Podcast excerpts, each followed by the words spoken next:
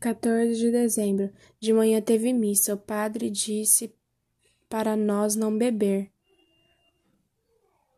porque o homem que bebe não sabe o que faz.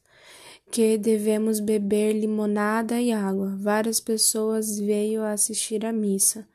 Ele disse para que sente, ele disse que sente prazer em estar entre nós, mas o Padre reside entre nós havia expressar de outra forma.